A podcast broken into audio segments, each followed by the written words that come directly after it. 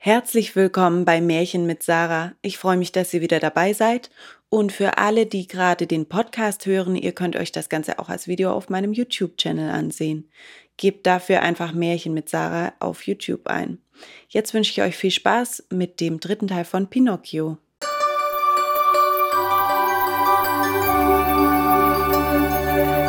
Siebtes Stück Bengeles Morgenbrot. Die ganze Nacht hatte man den Vater Seppel im Gefängnis festgehalten. Am frühen Morgen wurde er vor den Richter geführt. Alsbald erkannte dieser, dass der alte Mann unschuldig sei und ließ ihn frei. Frohen Mutes kam der Schneefler nach Hause. Er hatte dem kleinen Taugenichts alles verziehen, aber jetzt erlebte er eine neue Schlingelei, und dafür wollte er den Hampelmann kräftig bestrafen. So dachte der Schneefler, als er zum Fenster hinein in seine Wohnung stieg. Aber was musste er hier erblicken? Mit abgebrannten Füßen kauerte der arme Hampelmann auf dem Boden und weinte und schluchzte. Dieser Jammer ging dem Vater zu Herzen. Er hob den kleinen Holzmann auf, herzte und küsste ihn. Bengele, mein lieber Bengele, sagte er dabei voll Mitleid, wie hast du dir nur die Füße so verbrennen können, du armer kleiner Hampelmann? Da erzählte ihm das hölzerne Söhnchen seine Erlebnisse. Ich weiß es selber nicht, lieber Vater, aber glaub mir nur, es war eine schauerliche Nacht, und ich werde sie meiner Lebtag nicht vergessen. Gedonnert hat es und geblitzt, und ich hab so arg Angst gehabt. Dann sagte Lispelheimchen, es geschieht dir recht, du bist ein böser Bube und verdienst es. Ich habe ihm gesagt, pass auf, und es sagte, du bist ein Hampelmann und hast einen Holzkopf. Und ich hab ihm den Hammer nachgeworfen und es starb. Aber es war selber schuld. Ich habe es nicht umbringen wollen. Ich hab auch ein Pfännchen auf das Kohlenbecken gestellt, aber das Hinkelchen ist davongeflogen und hat gesagt, Adieu, ich lass den Vater grüßen, man muss es bitter büßen. Ich hab immer noch mehr Hunger bekommen, und dann hat der Alte mit der Nachtmütze zum Fenster herausgeguckt und gesagt, Komm, halte deinen Hut hierher. Und ich bekam eine ganze Schüssel voll Wasser auf den Kopf. Es ist auch keine Schande gewesen, dass ich ein Stückchen Brot gebettelt habe, Geld nicht. Ich ging gleich heim und hatte immer noch so arg Hunger. Und ich habe so nasse, kalte Füße gehabt. An den Kohlen wollte ich sie wärmen. Dann bist du gekommen und meine Füße waren abgebrannt. Jetzt habe ich immer noch Hunger und keine Füße mehr. Oje. Dem guten Vater Seppel rannen die Tränen über die Wangen, als er die traurige Geschichte seines Zauberhampels hörte. Er hatte allerdings von der ganzen Erzählung nur so viel verstanden, dass der Kleine fast Hungers sterbe. Deshalb zog er drei Birnen aus der Tasche, gab sie ihm und sprach Iss und werde wieder froh. Ich habe mir das Obst zum Frühstück gekauft, aber du armes Hampelchen bist hungriger wie ich. Sei so gut und schäle mir die Birnen. Schälen? Verwundert schüttelte Vater Seppel den Kopf.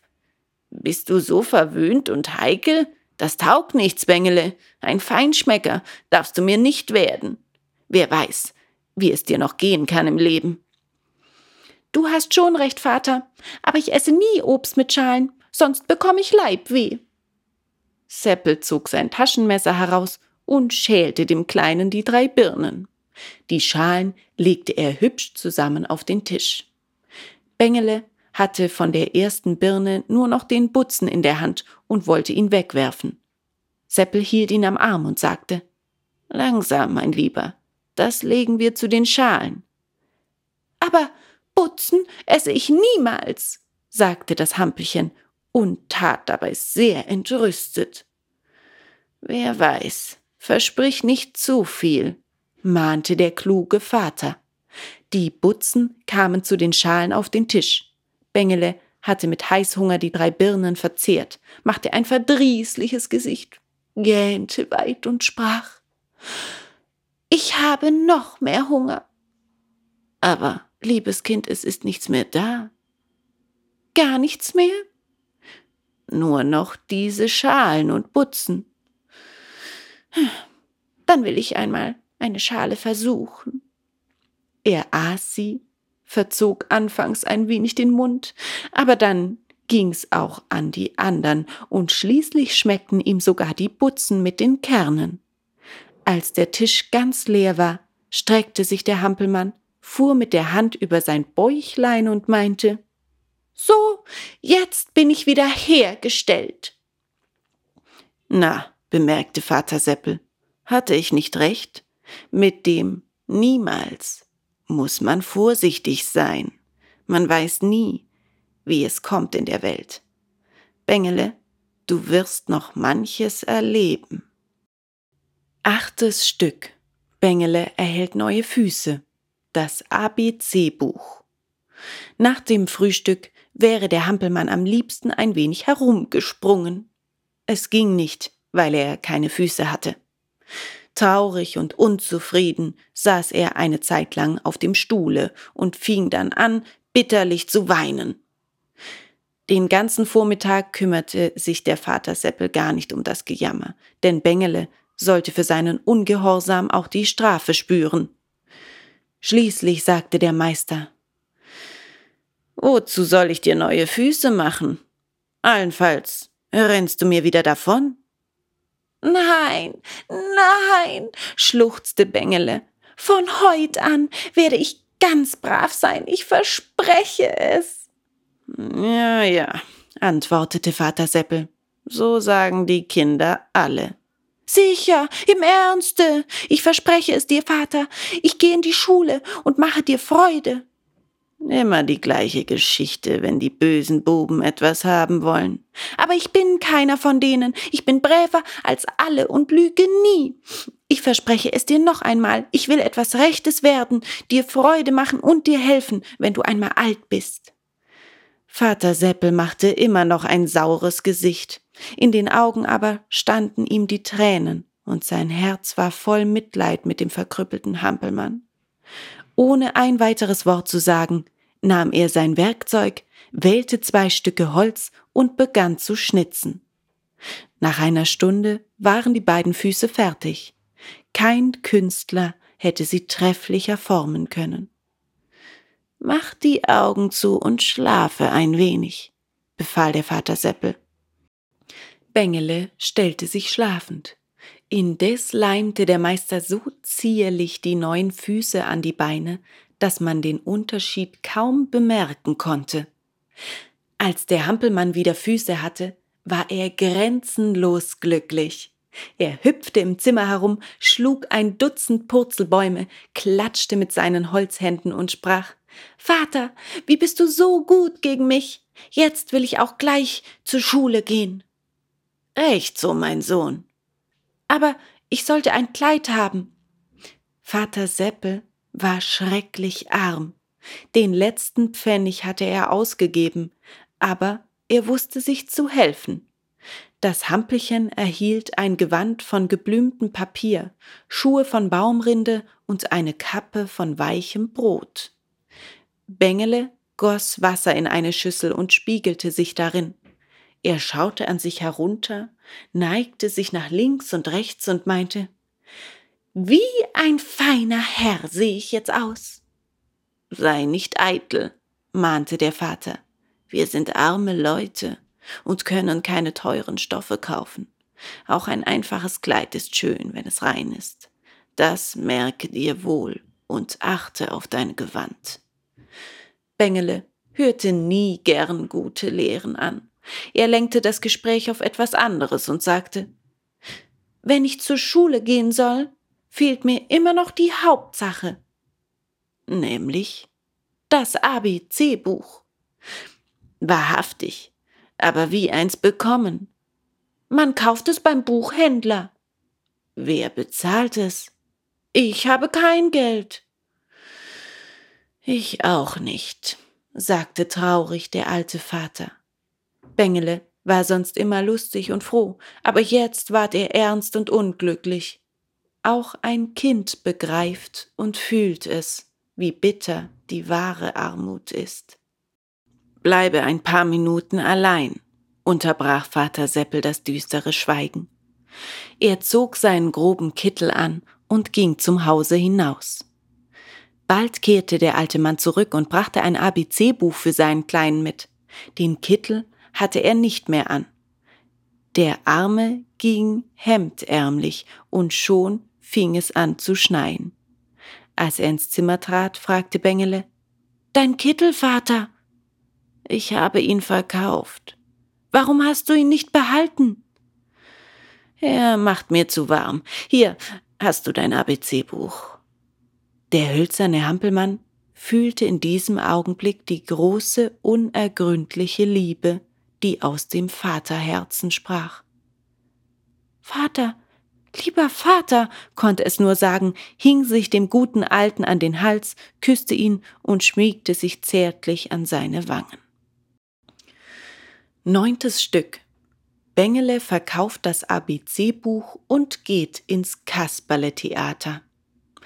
Am anderen Morgen nahm Bengele das ABC-Buch unter den Arm und machte sich auf den Weg zur Schule. Tausend Gedanken gingen ihm durch den Kopf. Er baute prächtige Luftschlösser und redete vor sich hin. Jetzt gehe ich in die Schule und bis heute Abend kann ich schon lesen und morgen lerne ich schreiben, übermorgen rechnen, Geschickt wie ich bin, verdiene ich bald viel Geld, und zuallererst kaufe ich meinem Vater einen schönen Kittel. Von feinem Tuch muss er sein. Was? Tuch? Nein, von Gold und Silber, und die Knöpfe Edelsteine. Der arme Mann verdient's. Hemdärmlich muss er einhergehen, damit ich mit meinem Buch zur Schule gehen kann. Und diese Kälte. Wie gut ist mein Vater. Wie sehr liebt er mich. Nie will ich es vergessen und fleißig lernen. Das Hampelchen war so in seinen guten Gedanken versunken, dass es eine Weile stehen blieb. Da klingt aus der Ferne fröhliche Musik an sein Ohr. Deutlich waren die hellen Flöten zu unterscheiden. Und der große Brummbass. Die Töne kamen vom anderen Ende einer langen Straße, die hinaus ans Meer führte.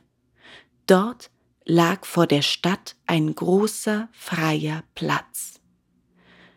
Was für Musik das ist.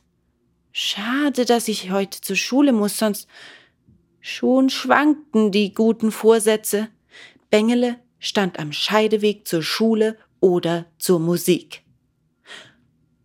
Heute höre ich die Musik an und morgen gehe ich zur Schule. Für die Schule ist immer noch Zeit, sie läuft nicht davon. So entschied sich der Schlingel. Alle guten Vorsätze waren vergessen. Er schlug die Seitenstraße ein und lief zur Stadt hinaus. Immer deutlicher ward die Musik, immer mehr Menschen gingen denselben Weg, Bengele kam auf den großen Platz und sah die Musikanten am Eingang einer bunt bemalten Messbude. Eine Menge Leute standen davor, und Bengele fragte einen Knaben Was kann man hier sehen? Lies den Zettel dort, so weißt du es. Ich tät es gern, aber leider kann ich gerade heute noch nicht lesen. Du bist ein netter Esel, ich will es dir lesen, höre. Groß Ses Kasperle Theater. So steht dort mit feuerroten Buchstaben. Hat das Stück schon lange angefangen? Eben geht es an. Was kostet Eintritt? 20 Pfennig. Bengele brannte vor Neugier und schämte sich nicht, den Buben zu fragen. Willst du mir nicht bis morgen 20 Pfennig leihen? Ich täte es gern, spottete ihn dieser aus, aber heute kann ich es gerade nicht. Für zwanzig Pfennig gebe ich dir meinen Kittel, sagte der Hampelmann. Was tue ich mit einem beblümten Papierkittel? Wenn es regnet, pappt er mir auf dem Rücken. Kauf mir meine Schuhe ab. Mit denen könnte man allenfalls Feuer anmachen. Was gibst du mir für meine Kappe? Eine Kappe von weichem Brot, die Mäuse kommen und fressen sie mir vom Kopfe weg. Bengele trippelte von einem Fuß auf den anderen. Der Mut ging ihm aus. Er zögerte. Er kämpfte mit sich selber. Endlich sagte er, Gib mir 20 Pfennig für dies ABC-Buch. Ich kaufe nichts von anderen Kindern, sagte der kluge Knabe. Komm her, für 20 Pfennig nehme ich das ABC-Buch, rief ein Lumpenmann, der eben mit seinem Karren dazukam. Sofort wurde der Handel abgeschlossen. Bengele, Bengele, hast du alles vergessen? Der arme Vater Seppel hat dir gestern das ABC-Buch gekauft. Er hat dafür seinen einzigen Kittel drangegeben und geht jetzt hemdärmlich bei dem Schnee und der harten Kälte.